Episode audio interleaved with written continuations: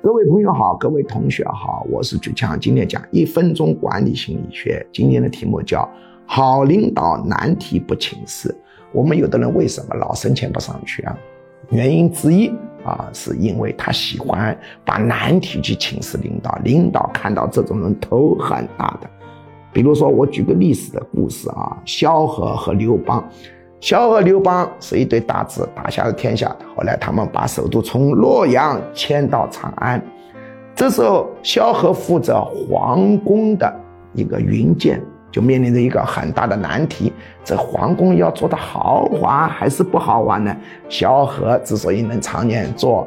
宰相啊，或者说做丞相，这真是有他独到的功夫。像这种难题，他不会去请示刘邦的。他说：“皇上，我们这个皇宫要不要做得很豪华呀？”那不是给刘邦出难题吗？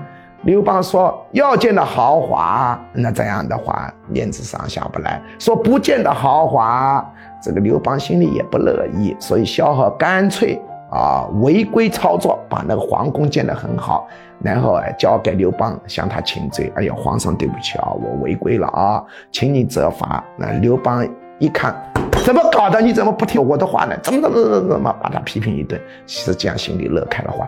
所以要注意啊，把难题交给领导的话呢，你这种人是申请不上去的。下属之一就是要帮领导承担责任。